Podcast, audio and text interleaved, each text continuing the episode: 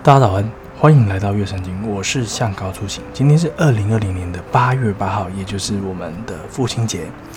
今日主题：倚靠圣灵活着的神儿女。经文范围：罗马书八章十二节到十七节。经文的摘要：随从肉体而活，必定死；靠着圣灵治死身体的恶行，就必活着。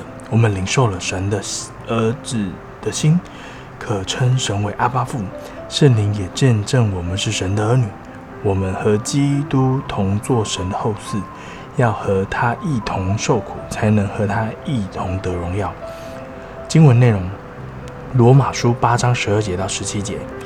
弟兄们，这样看来，我们并不是欠肉体的债去顺从肉体活着。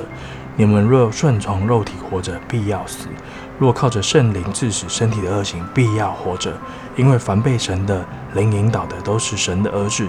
你们所受的不是奴仆的心，仍旧害怕；所受的乃是儿子的心。因此，我们呼叫阿爸父。圣灵与我们的心同证，我们是神的儿女。既是儿女，便是后世，就是神的后世，和基督同作后世。